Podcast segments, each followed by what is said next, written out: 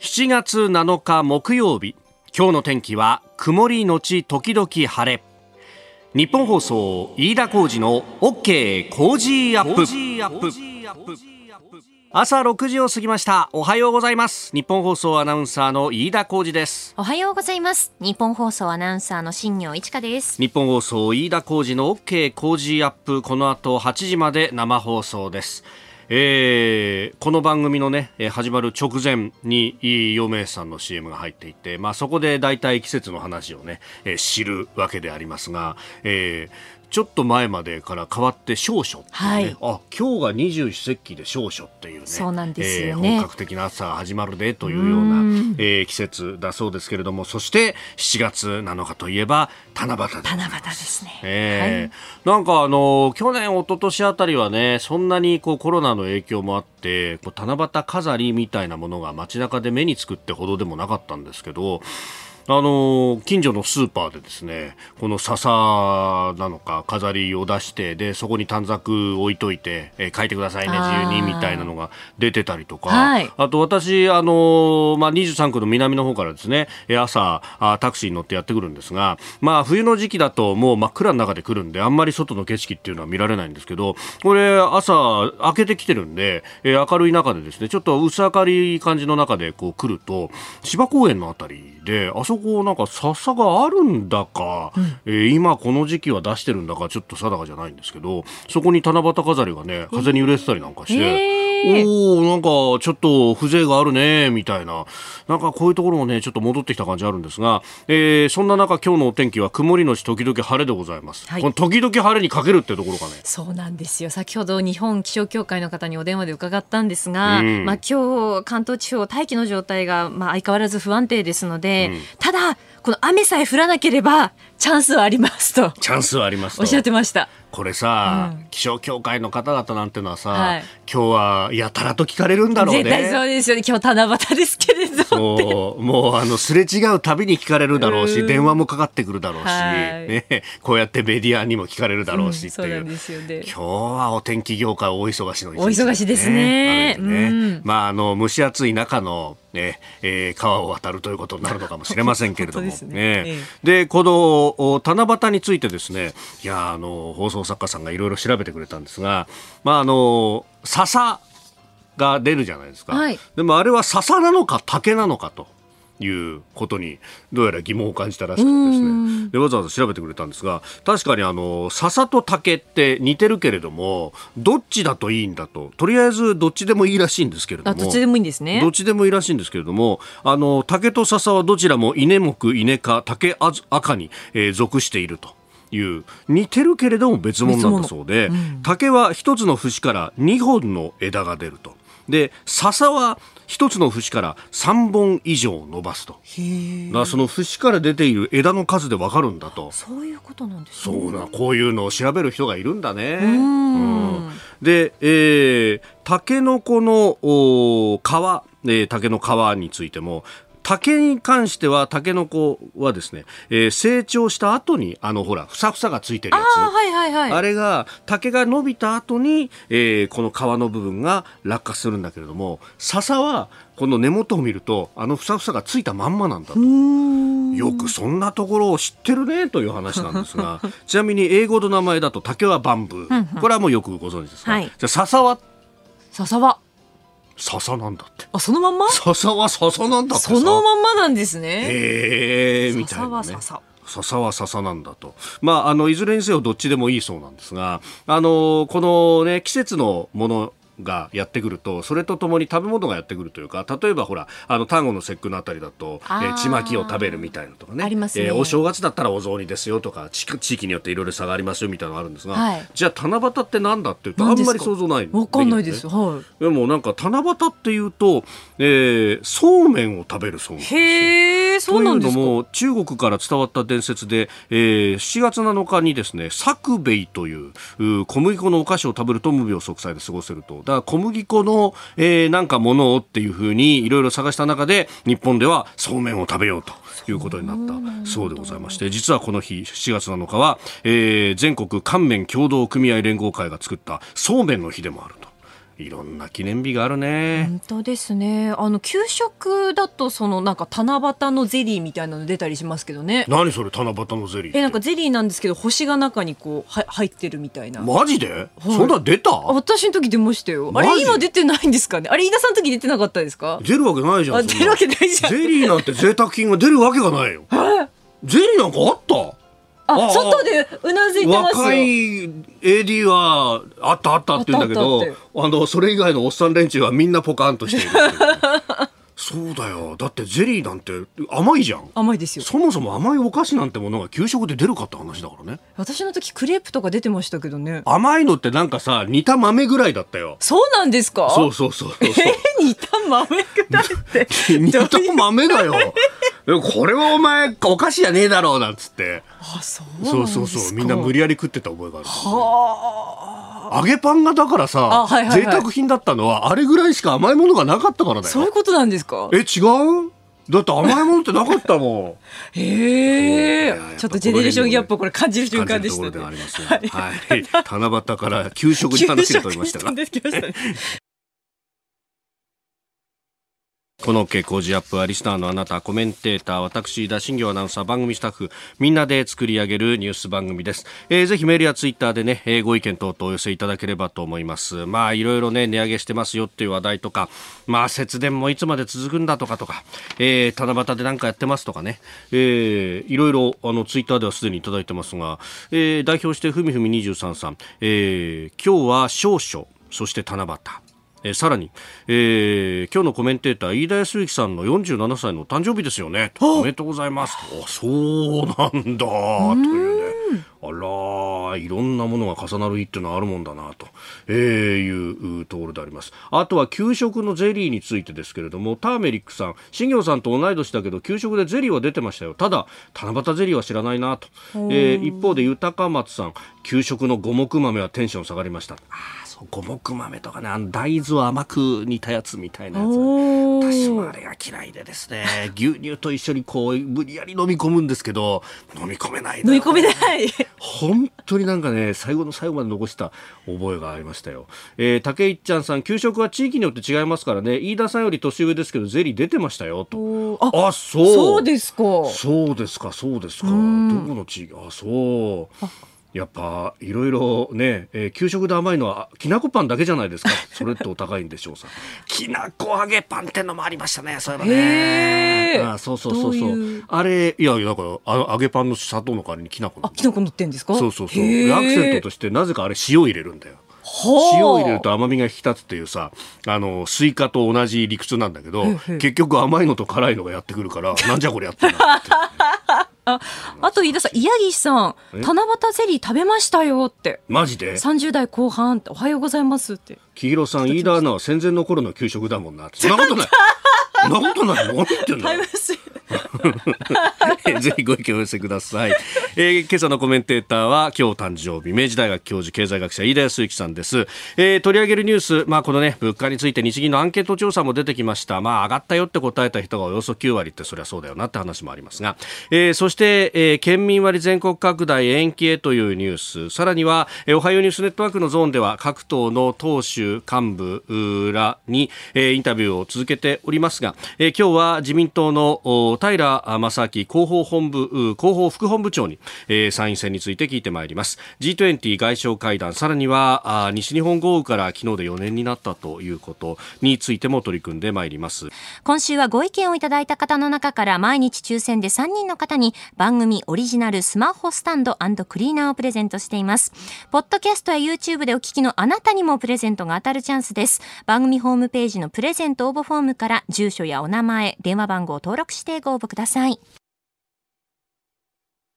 ここが気になるのコーナーです。スタジオ長官各紙が入ってまいりましたが、えー、今日は一面トップはバラバラという感じになっておりますね。えー、朝日新聞は資本主義ネクスト試されるモラルマネーという、まあ、特集記事でありますね。えー、投資脱兵器から一変ウクライナ侵攻 ESG に影響ということで、まあ、世界が様々な形でこのロシアによるウクライナ侵略で変わったということが言われますが、まあ、その中で、えー、この経済の切り口でというところであります。えー、それからあウクライナに関しては読売新聞、えー、ロシア侵略長期化の構え政権転覆なお目標とうんいうことで、まあ、非ナチ化という言葉がこの、ね、侵略が始まった当初ロシア側からは、えー、やたらと言われましたけれども、まあ、そこを変えていないんだという、えー、パトルシェフ安全保障会議書記の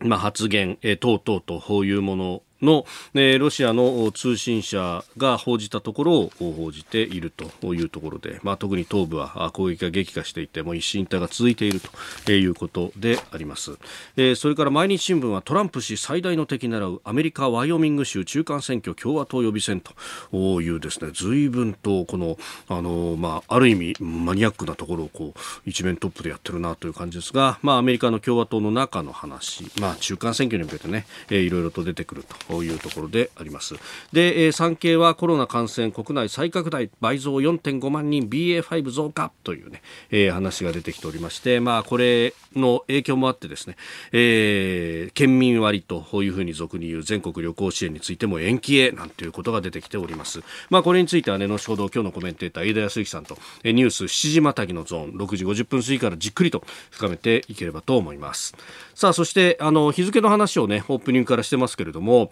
あの今日から一つ施行される法律というのがありまして、えそれがですね、え、ネットの中傷抑止が期待されるうん侮辱罪の法定刑の引き上げ厳罰化という改正刑法、えー、今日施行というふうになりました。あの SNS なんかでの悪質な誹謗中傷っていうのがあのここのところずっと問題になってきておりますけれどもこれに対しての厳罰化と、まあ、厳罰化というふうにされますけれども、まあ、これはあの実際にこの問題をですねずっと取り組んで問題されている方にとってはむしろ適正化なんだという話をしております。というのも、えー、侮辱罪について、まあ、改正前の法定刑だと、えー、拘留もしくは過料、かっこ1万円未満ということになっていて、で、まあ、あの、あそんなにものすごい悪質じゃない場合は拘留っていうのはほとんどやないので、えー、結局過料になると、で、1万円未満というふうに、まあ、法定刑になっていると、えー、結局ですね、まあ、あの、7000円から9000円ぐらいのところで、えー、まあ、結局それ、えー、払えばぐらいのですね、えー、形になっていて、ほとんどこれが、だから、あの、抑止力になってなかったと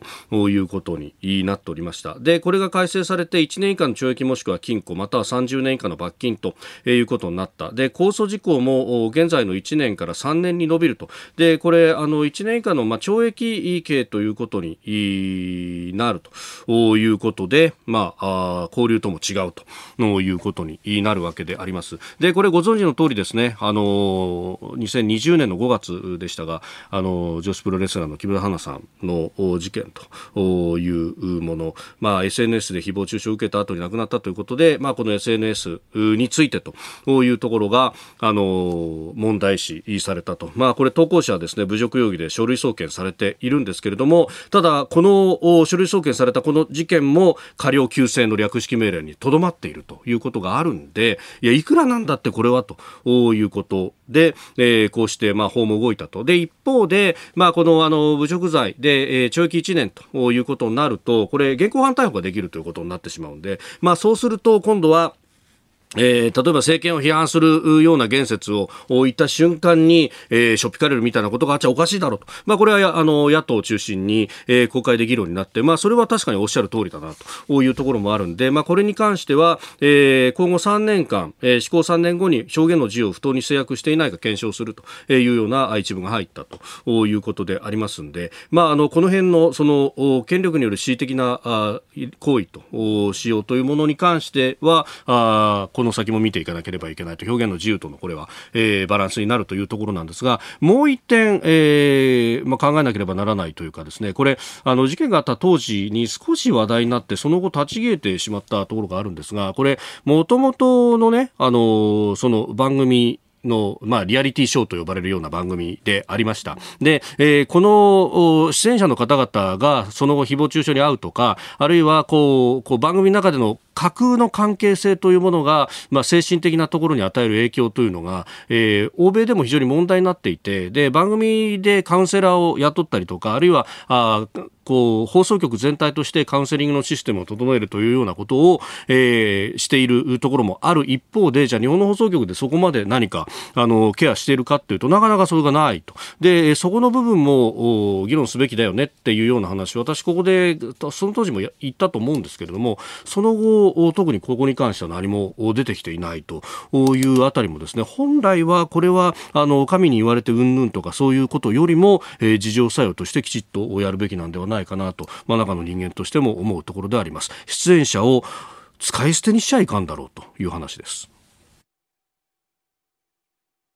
この時間からコメンテーターの方々ご登場。今朝は明治大学教授で経済学者飯田康之さんです。お誕生日おめでとうございます。ありがとうございます。よろしくお願いします。さあ、あそしてですね、えー、メールもいろいろ来てまして、あの、のりすけさん、えー、千葉市の方、まあ、このね、年齢に絡めてというところなんですが、飯田さん、年齢サバ読んでませんか？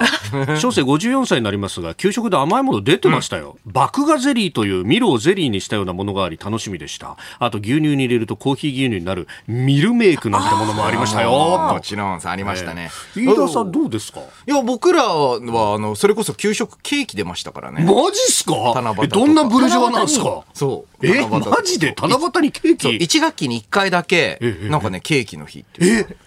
え一学期に一回は揚げパンでしょ？いやこれ結構ね自治体によって格差あるんですよね、うん、いやさらに言うと埼玉県西部地域って大規模なお菓子の工場がよね。なるほど。私高校生の時ケーキ作るバイトしましたけれども。マジそうなんですか？それできっとねそういうね謎の力学が働いてケーキが出たんじゃないかと。地域性というかねこれは地域振興ですからみたいな。そうそうそうなるほど羨ましい。横須賀ってね軍港あったけどそれ何の意味なかった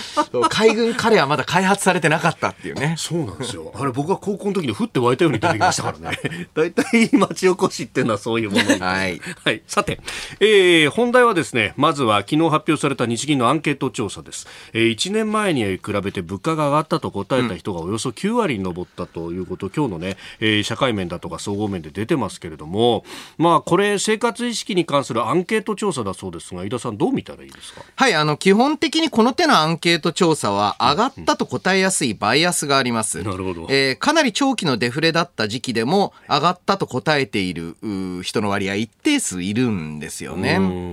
ただまああの82.9%どちらかといえば困ったことだ。えー、まあこれはあの実感として、えー、はい、非常にまあ実感に直結しやすいやっぱりガソリンと食料品ってしょっちゅう買うので、はい、えー、実感に大きく影響しやすいんですよね。えー、で、えー、実際のところ上がり幅から言ったら一番上がってるのはやっぱりガソリンです。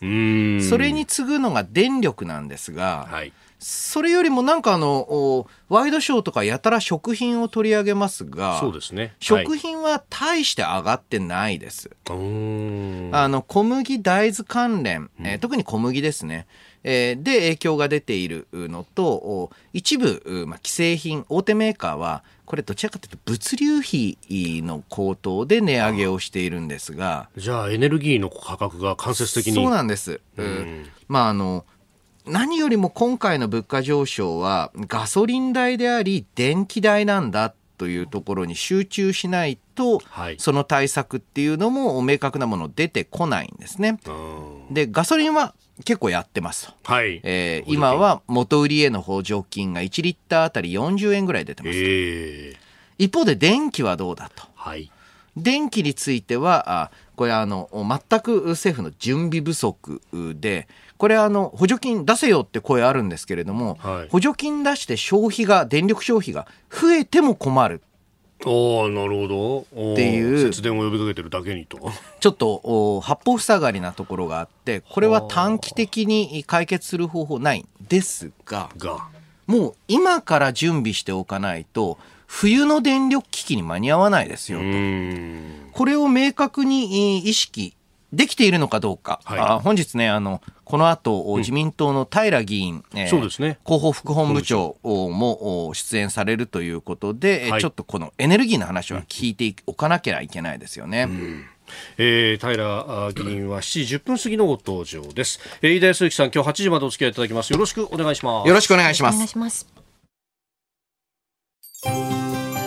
ここでポッドキャスト YouTube でお聞きのあなたにお知らせですラジオ局ニッポン放送飯田浩司の OK Cozy up。週末増刊号を毎週土曜日の午後に配信しています。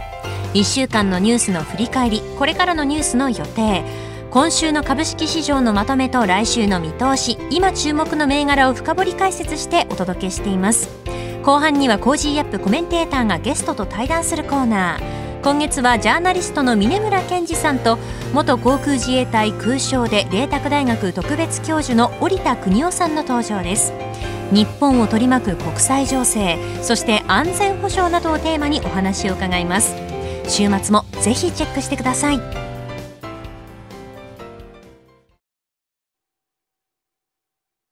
あなたと一緒にニュースを考える飯田浩二の OK 工事アップ、えー、この時間コメンテーターの方々と7時をまたいでニュースを掘り下げてまいります、えー、今朝は明治大学教授で経済学者飯田康之さんです。引き続きよろしくお願いします。よろしくお願いしますさあそして株と為替の値動きです。6日のニューヨーク株式市場ダウ平均株価前の日と比べ69ドル86セント高い。3万1000飛び37ドル68セントで取引を終えました。ハイテク銘柄中心ナスダック総合指数は39.61ポイント上がって1万1361.85でした。一方円相場1ドル135円90銭付近で取引されております。アメリカの連邦公開市場委員会、まあ、中央銀行の政策決定会合ですが FOMC の議事要旨の発表を受けて、えー、海外優勢となったと、まあ、あの引き締めがこのままの形で続いていく。より引き締めが強まるということが一つ和らいだというところだそうですが、まあ、なんかここのところリセッションなんて言葉がねトレンドに上がったりして、はい、景気減速かと言われてます、えー、アメリカの、うん、利上げペースちょっと早すぎて、はい、オーバーキル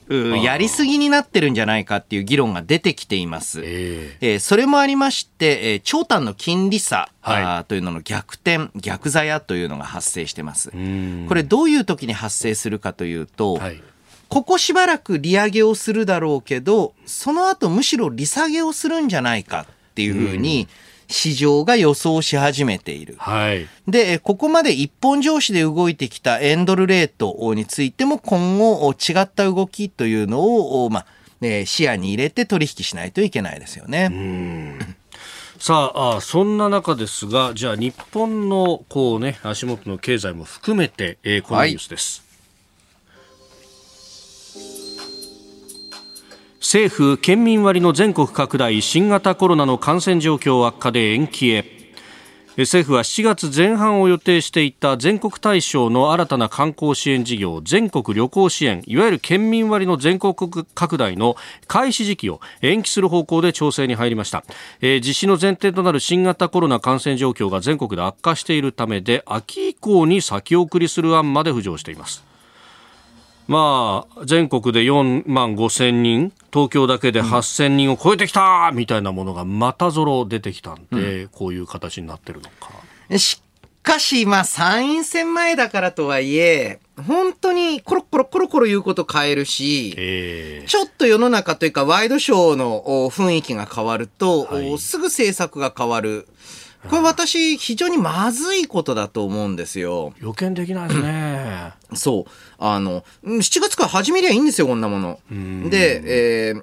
単純に言うとですね、もちろん今、感染拡大、えー、広がっていますと、はい、だけれども、それって旅行と何か関係があるんですかと、えー、実際ですね、えー、一昨年の時点、県によっては、まだコロナへの暴露、つまり、罹患者との接触がなかった時代であれば、はい、うんちょっとこの旅行を控えましょうというのも分からんでもなかったんですが、現時点でどうでしょう？旅行を控えると、本当に感染抑制に効果があるんですかと。で、えー、これ定性的には必ずあるんですよ。活動量が増えれば感染も増えるだろうっていうんですが、わずかでしょと。うんちょっとそのあたりの話、7時をまたいで、お知らせをまたいで続いていきたいと思います。コロナについて7時またぎです。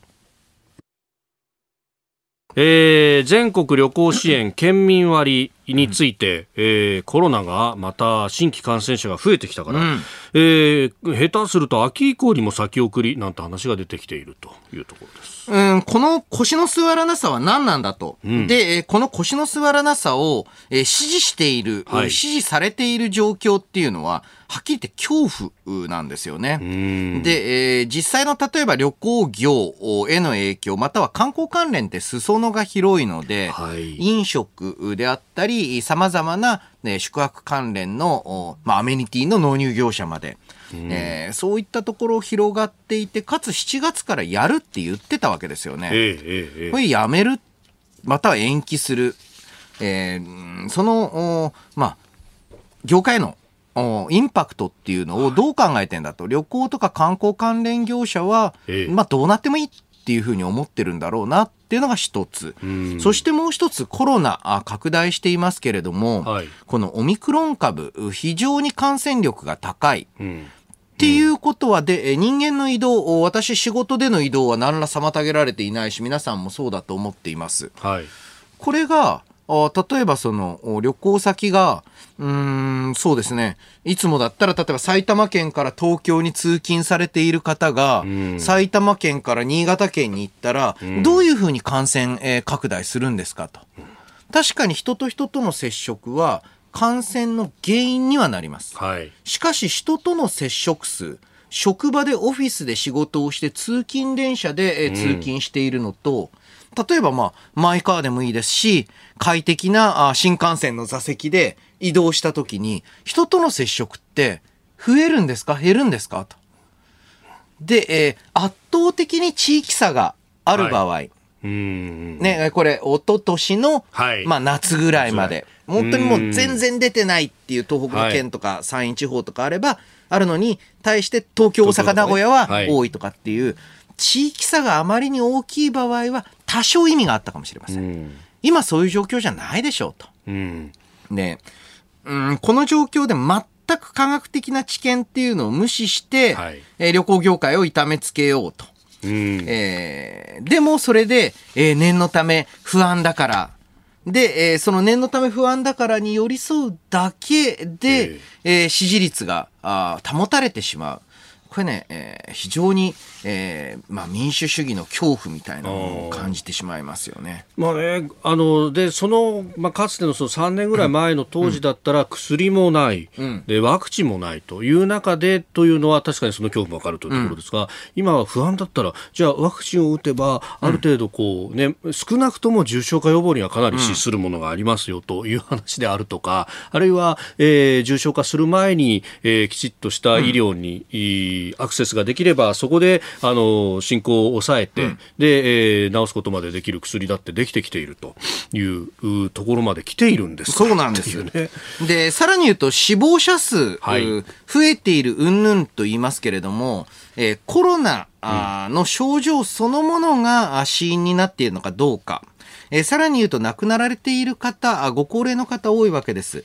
えー、そういった方、おそらくコロナが感染してなく、あの、感染、えー、拡大してなくても別の風邪であったり別の要因で亡くなられた方ってのは非常に多くて、まあ、あのコロナによる死者はこれ日本だけではないんですがちょっと過剰にカウントされてるんじゃないかって恐れはある。うん。うん、そういった中で、ね、せっかくですね、全国的でも、あ日銀の今月1日の単管でも、はい、えー、企業の積極的な設備投資への姿勢というのが見えていて、うん、日本経済回復に向かって動き始め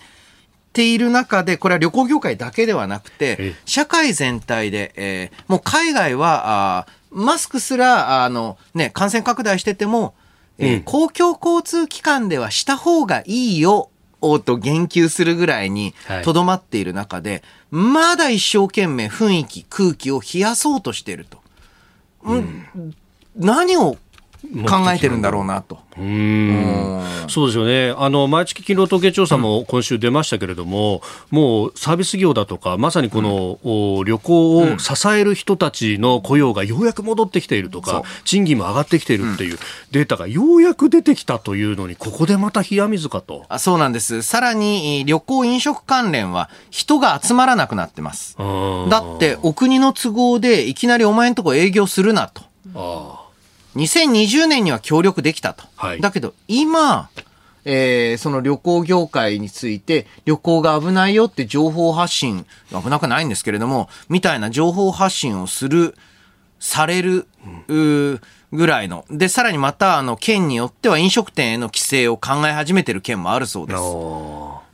うん、それはもうね、飲食とかサービス観光業に、つくな、やめろっってメッセージを発し続けてるんですよ。こんな無茶苦茶なことはないと思いますよ。えー、県民割の全国拡大延期へというニュース足元のコロナというところでありました。おはようニュースネットワーク。東京有楽町日本放送キーステーションに全国のラジオ局21局を結んでお届けいたします。おはようございます。日本放送アナウンサーの飯田浩二です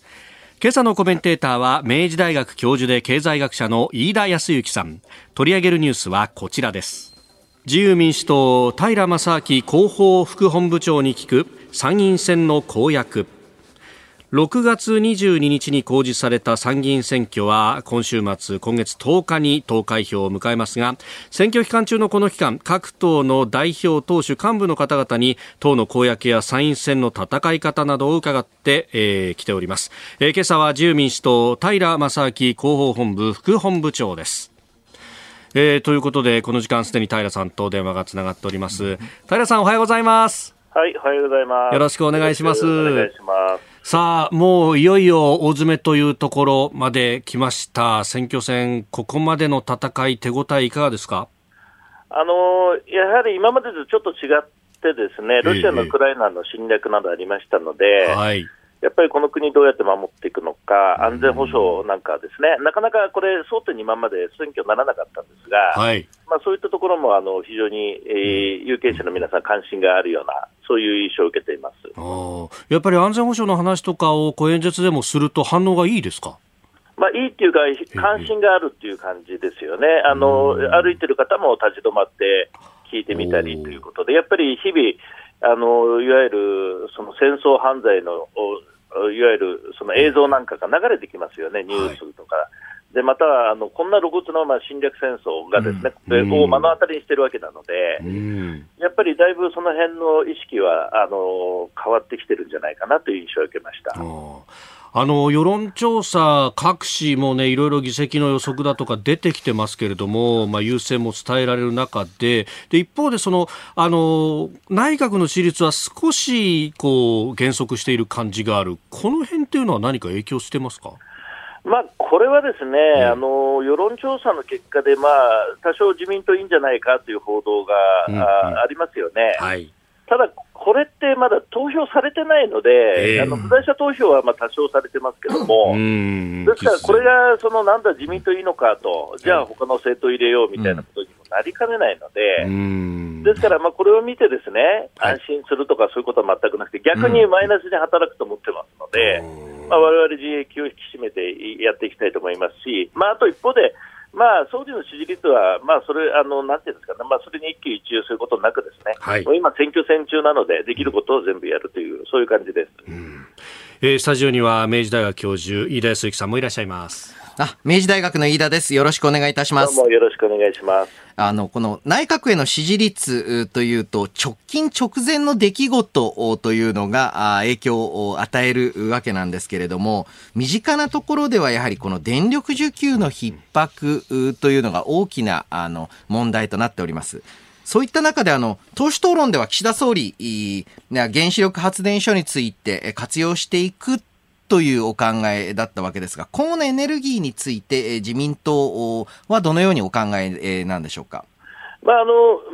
目の前の需給の逼迫がありますので、今おっしゃったように、その安全が確認をされた原発を再稼働していくっていうのは、これはもう方針決まっておりますので、うんうんまあ、そのように進めていきますし、ただこれ、再稼働していいかどうかっていうのは、原子力規制委員会が決めると、うん、これあの、かなり独立性の高い委員会なもんですから、うん、あの政府がすぐやれって言って、はい、そうですかというふうにはなりませんので、うん、まあ、ここの体制をですねしっかりあの予算も人員も含めて、充実させていくということと、あとやっぱりデあのディマンドサイドですよね、はい、需要サイドに働きかけて、要はそのピークの時をどうやってコントロールするかっていうのが、その停電に対しては一番効きますので、今まで要請、要請ってやってきたものをですね多少やっぱりインセンティブも含めた制度設計、まあ、今、ポイント制っていうのがちょっと流れてきてきてますが、それデマンドサイドに働きかけをするインセンティブの設計みたいなものもやっていく必要があるんだろうと思います。はい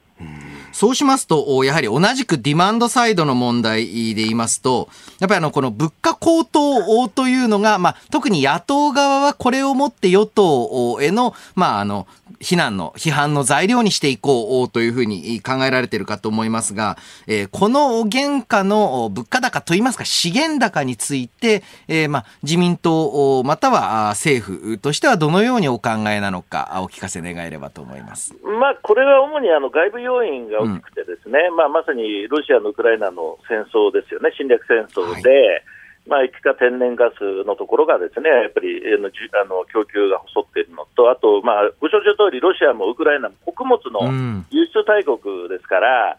うん、まあ、ここで戦争でウクライナからも出てこない、あのロシアは経済制裁しますので、うん、出ますので、出てこないという、うん、でまあ、そこにえ円安っていうのがまあ掛け算で効いてきてるわけですよね。ですから、まあ、これあの、ウルトラ C はなくて、ですね、はい、まあ、立憲民主党さんなんかは日銀がですねあのアメリカの FRB みたいに利上げしたらいいって言いますけど、これ、全く間違った情報だともう私らは思っていて、うん、いわゆるそのエネルギーとか食料を抜いたコアコアっていうところの物価の上昇を見れば、まだ1%いくいくかいかないかぐらいですから。うん。はいそうなると、やっぱり日銀の打てる手っていうのは非常に限られてますので、うん、やっぱりそこはやっぱり財政をしっかりやると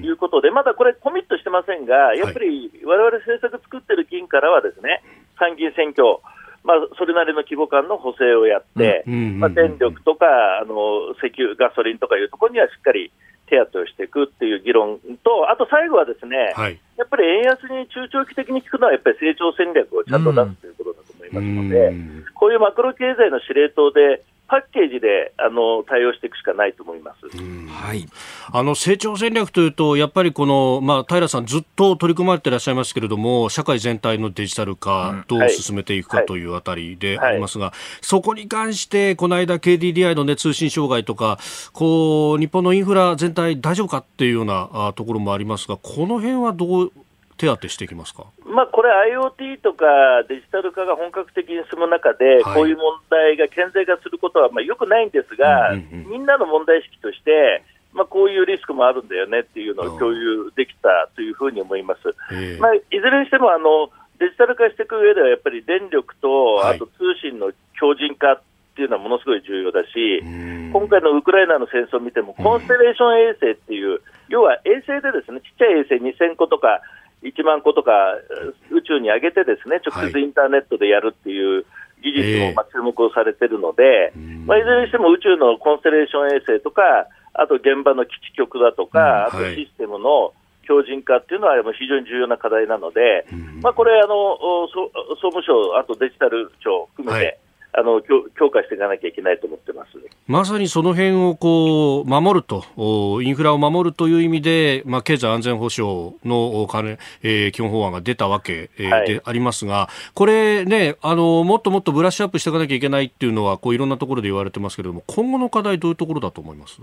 まあ、これあの、法律は作りました、ただ今まで経済安全保障っていう概念の法律って初めて出したもんですから、うんはいまあ、それを含めてですねこのディテールは政令とかで決めるということになってますので、で一方であのあのサプライチェーンのグローバル化っていうのはここ何十年間ずっと進めてきたことですから、うん、やっぱり民間事業者さんとかですね、はい、とよくあの情報を共有して情報交換しながらですね、うん、あの制度設計していかなければいけないというふうに思います。まあ、今あの要はいずれにしてもサプライチェーンの強靭化っていかなければいけないので、うんはい、えー、まあ、あのしっかり進めていきたいと思います、これから。はい、まさにあのサプライチェーン、これまではあ、まあ、工場であったり、いろいろな部品の調達を海外に海外に、まあ、もっと言えば、えー、中華人民共和国にという流れ、うん、これが、ある意味、まあ、世界的にも逆流が始まっていると。その中で、えー、日本の成長戦略としてどうやって日本国内に、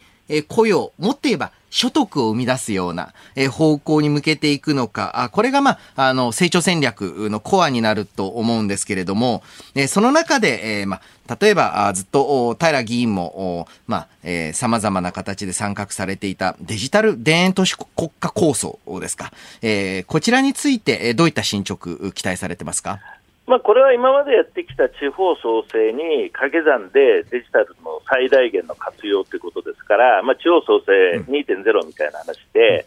でまあ、さまざま地方な地方が課題を持ってますけども、それをデジタルを使って解決をして、分散型の国家を作っていこうということだと思うんです。でこれはですねあのやっぱり私、東京選出の議員ですけど、東京だけ頑張ってもしょうがないので、うん。はい、やっぱり地域のリソースを最大化をして、それをやっぱりグローバルな需要に結びつけていくと、うん、ただ地理的な不利なところがありますので、それはあのデジタルで解決をしていくということですので、まあ、大きな柱だと思いますね、これからの成長戦略の。さあ最後にあの一番最初に国をどう守るというお話がありました、やっぱりそうするとこう憲法、長続く9条というような話もなってきますけれども、憲法改正についてはいかがですか？まあ、憲法改正、しっかり今回、公約にもですね入れさせていただいております、はい、あのいわゆる自主憲法制定がわれわれ党税でありますので、はいまあ、この安全保障の問題もありますし、あとパンデミックの対応もありますし、自然災害とか首都直下型地震の対応もありますので、うん、まあ、これをちゃんとできるようにね、やっぱり平時と有事の切り替えがうまくいかないので、まあ、しっかり憲法改正の議論もしていきたい、実現していきたいと思ってます。はい、平さん、朝からどうもありがとうございました。ありがとうございました。失礼いたします。今朝のコメンテーターは明治大学教授で経済学者飯田康之さんです。引き続きよろしくお願いします。よろしくお願いします。続いて教えてニュースキーワードです。G20 外相会談。G20 主要20の国と地域の外相会合が今日7日と明日8日インドネシアバリ島で開かれます会合にはロシアのラブロフ外相が出席予定でアメリカのブリンケン国務長官が対面接触すればウクライナ侵略後初となりますまたブリンケン長官は中国の王毅国務委員兼外相ともウクライナ侵略後初めての対面での会談をする予定です、それから日米韓も北朝鮮問題などを協議するため3カ国の外相会談を行う方向ということだそうです。まあ、あの、韓国政権が変わりましたので、はい、えー、一度まあ3カ国での、えー、まあ会談をということあるのかもしれませんが、うん、えー、正直、この、まあ、話題としては北朝鮮問題となっているんですが、はい、このウクライナ侵略を見て、うん、北朝鮮側としてはますます核は手放せなくなったと。で、えー、北朝鮮核を手放したら国はもうほもうその瞬間というと大げさですがすぐなくなるでしょう。えー、という状態を考えると日本側西側諸国は北朝鮮は核保有を、まあ、半永久的に続けるという前提で、えー、自国の安全保障を考えなければいけない、えー、そういった段階だと思います。で、えー、一方の、えー、はい、やはりですね、えー、注目といいますか、今回の一番の世界中の注目はラブロフ外相、ロシアとブリンケン国務長官、アメリカの間でどのような、あまあ、話、対面接触の中で交わされるのか。えー、オンライン、えー、全員どころか囚人監視のもとでは行えない、脇での、まあ、両者の温度感っていうのの交換ができるのかどうかっていうのがポイントですよね。うん、それこそ全体のセッションの中で、うん、まあ20カ国地域のこの閣僚がずらっと並ぶと、うん、ラブロフ氏が発言の場面になると西側諸国が退場するんじゃないかみたいなね、えー、話も出てますけれども、まあ、水面下というところがどこまでできるかですか。そうですね。えー、まあこれはあの中国の大きい国務委員兼外相なんですね、肩書きとしては。はい、えー、えー、との会談でも言えることなんですけれども、まずロシアとしては、うん、えー、この今回のウクライナ侵略というのをどこで、えー、まあ収めたいと思っているのか。はい。まあ、正直、全面的に、えー、まあ、えー、ウクライナ国土を蹂躙するということが不可能だということはロシアだって分かっているはずです。っていうことは次はどこかで停戦のラインというのを、つまりまあ、ありていに言えば、えプーチンが、はい、あ勝ったと、少なくとも国内的には言い張れる成果を上げて停戦しないといけない。ロシア側の意図としては。意図としては。うん、で、一方、アメリカ側としては、その領土の明確な切り取りを行わせない形で決着をつけないと、これはまあ、侵略を許したことになってしまう。はい。で、合わせて今度中国の温度感としては、どのぐらいロシアに肩入れするつもりなんですか？これが中長期的な問題になった時にと。はい。えー、こういったところを、まあ、えー、大国間で、えー、その温度感だと思うんです。あの、決定的なことはまあまだまだ絶対言えないですよ。こういった水面下の交渉が注目されるところなんじゃないでしょうか。うんで、まあ、今回はこれ外相会談という形ですけど、うん、まあ、外相会議という形ですが、えー、この先 G20 の首脳会合というものもね、うん、予定はされている。で、えー、今、現時点での報道ベースですけれども、そこにはロシアのプーチン大統領が来るんじゃないかという話ですね。まあ、リアルではどうなんですかね。あ国内を開けた途端、その空白っていうの時点も、自体も独裁者はリスクだと感じると思いますし、まあ、オンラインな気もしますけどっていうのは全く私素人の感想ですけれども、うん、えー、仮にこれ出席という、まあ、えー、この今後のですね、うんうんうん、えー、出席という方向になる、ならば、それはあの、えー、何らかのロシア側が解決を求めている証拠ではあるわけですよね。うん。まあ、そしてね、まあ、ウクライナもどうしていくのかっていうのは、うん、まあ、それこそ、この今回の、今回のというか、今年の G20 は議長国がインドネシアですが、うん、ジョコ大統領は、あ先日、キーウにも訪問してと。で、えー、商戦もしたという話ですけれども、わ、ここ、ウクライナとしてはそんなね、停戦ラインで、しかもこうドンバスを取られてみたいなことっていうのは当然認められるわけです、ね、まあそう、もちろんそうです。えー、ですから、どういった、まあ、妥協点というのを両者の中で探れる状況なのか、うん、えー、ロシア側にその気が全くないのでは、えー、当然まあ、交渉する意味もない状態になります。はい、ですからこれはあの、実際の停戦ラインを引く交渉というよりも、はい、停戦ラインや落としどころを探る方向性をロシアがどのぐらい持ってるのかすげえ持って回って言い方ですけれども、えーえー、そういったところの観察が中心になるんじゃないんですかね。うん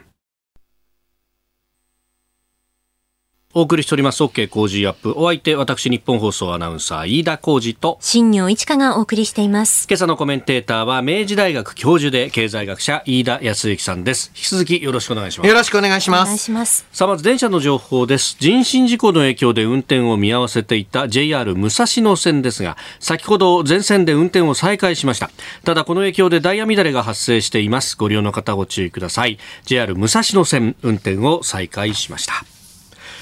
さあでは続いてここだけニューススクープアップをお送りいたします。この時間最後のニュースをスクープアップ。西日本豪雨から4年政府国土強靭化に取り組む方針。2018年の西日本豪雨から4年を迎えた昨日木原誠二官房副長官は災害が激甚化する中これまでの経験と教訓をしっかり継承し防災減災国土強靭化にしっかり取り組んでいくと述べました。えー、岡山県の倉敷市真備町、まあ、ここでね、えー、被害が大きかったわけですが、うん、えー、などでは追悼式典が開かれまして、えー、参列者が黙祷、献花で、えー、冥福を祈ったということであります。うんまあ、もう本当、この時期ですよね、うん、7月の頭ぐらいに集中豪雨でというのが、はい、まあ、去年の熱海の土石流災害もそうですけれども、うん、毎年のように起こってますよね。そうですね、この防災・減災のためのインフラ整備であったり、まあ、発生時のバックアップと、まあ、あの支援の体制、こういったものを整備する、非常に重要なことで、ここについて、まあ、いろいろな本日はね、はい、新聞等でも報道されてると思いますが、今日はちょっと、あえてですね、別の視点からお話をしましょう。ほうほう。で、えー、この西日本豪雨の被害を、えー、拡大したもう一つの原因というのが、はい、えー、端的に誤解を恐れずに言うならば、うん、ここ住まない方がいいと思いますよと。うん、ここ住んじゃダメなんじゃないという、えー、場所に、えー、しっかり住宅地が形成されてしまってる。この日本における土地利用規制の、はい、まあ、単純に言うといい加減さ。つまりはですね、もともとどうやったって相手自然ですから、はい、え洪水のリスクが非常に高いとか、土砂崩れのリスクが高い地域というのが存在してるんですね。これはあの日本の国土非常に山がちなので、はい、そして川が急なので、どうやっても避けられない。どんなに技術発達して、どんなに金かけても、これをなくすことはできないんです。だとしたら、昔から先人の知恵は、そういったところには住まないようにしましょうと、えー、言うんですね。で、ところがですね、はい、現状ですと、まあ、そういった土地はやはり安い。でそして、えーまあ、そこを宅地開発するとこれ堤防問題っていうんですけれども、はい、そこに人が住み始めたら、えー、そこに防災減災のための、えーまあ、投資公共投資が必ず行われるはずだと。命を守るためですからね。しかしですねどんなに頑張ってえー、いろんな対策をしても、やっぱり危険性の高い地域ってのは、その想定を超える災害というのに見舞われる、まあ、見舞われることがあるんですね。で、えー、やはりですね、えー、これから日本、うん、いろいろなこれ以外のポイントもあるんですけれども土地利用の規制というのについて、えー、まあ単純に言ってしまうとかなり自由度が高いんです日本の土地利用って。さらに言うとその用途の線引きもちょいちょい変わるんです、もうこれね、えー、あんまり言い過ぎると怒られちゃうんですけれども昭和の昔は、はい、その用途変換ををさせるのが、えー、ねその地元の議員さんの一番重要な、仕事ではないのかもしれないけども、お仕事だったり、えー、っていうのがね、あった。まあ、単純に言うと、その、えー、支持者に都合のいいように用途を、えー、書き換えていくっていうのが昭和の時代にはあったと言われてたりする。第一、第一種低層のところだと、まあ、あんま高いマンション建てられないけど、これが用途変わると、そうそう関東大きなものが建てられるようになるとか、ね、あとは、あの、農地になってるところどうやって宅地に振り替えていくかとか。はい。で、そういった、あの、まあ、なんていうか、フレキシブルっていうと褒め言葉っぽいですけれども、まあ、悪く言えばいい加減な、あの、土地利用規制ではなくて、うん、ここには、住んじゃいけませんよと、うんうん、また場合によってはもう住んでる方がいらっしゃる地域だとしたらここには集団移転のスキームで、えー、移転をしてもらう。えー、実はあの日本って、えー、この集団移転集団移住に関する法制度が、ちゃんとあの生きて残ってるので、これ何の時使ってたかっていうと、ダム建設の時に使ってたんです。あ、そうなんですね。集団移転とかっていうと、あの東日本大震災の後の津波で壊されたところからのっていうイメージがあるけど、うんはい、それよりもっと前から？もっと前からずっとその法律としては生きているので、あの集団、えー、移転のスキームで限界集落が集団移転したりもしてるんですね、日本って。あもうすでに活用されてる例はあるんですね。はい、そうなんです。だから、もともとはダム関連でできた法律なんですが、ダム湖に沈んじゃうからといってってね、昭和の時代のはこれ結構問題になりましたね、いろいろね。うん、で、それをむしろ活用して、はい、えー、まあ、どう考えても非常に危険度が高いエリアであるっていうふうになったら、代替地を用意することで移住をする。それによって、えー、まあ、あの、被害、はい、者あ、人的な被害というのをね、抑えることもできますし、えー、この土地用途の規制、やはりですね、日本は今見直すべき時なんじゃないか。人口減ってきます。そうすると、まあ、あの、拡散的にと言いますか。好きなようにみんなが、えー、好きな土地に住むで、えー、そこが、あの、災害の危険度が高かったら、万全のインフラ投資を行って災害を防ぐっていうほど、土地が足りない経済ではないんですよ。これあのね、人口拡張期であれば、高度成長期であれば、はい、うん確かに、とはいえ、うん、ガッチガッチに防災減災のインフラを整備してでも、この土地を活用しないと土地が足りないんだっていう時代の考え方と、そうではなくて、むしろ土地余り始めてるのであれば、どうやって、えー、条件がよく、うんごく簡単な防災減災対策で被害を防げる土地に人を集めていくか、誘導していくか。こういった土地利用こそがですね、私あのね、えー、地方創生とか、地域再生っていう時に、いつもこの土地利用の話をしているんですが、どうもね、やっぱね、あのね、人気がないなるほど。ですよね。まあ、昔から人が住んでいたところ、うん、で、かつて町の中心であったところっていうのが、うん、今空洞化しちゃってるようなところは結構多い。で、そういうところっていうのは昔から人が住んでるわけだから、実は安全なところでもそうなんです。うん、震災の時も、はい、古くからあるお寺さん、えー、私現地行った時もここまで津波来ましたと。お寺さんの目の前まで、うん。うん、でもそこで止まりましたと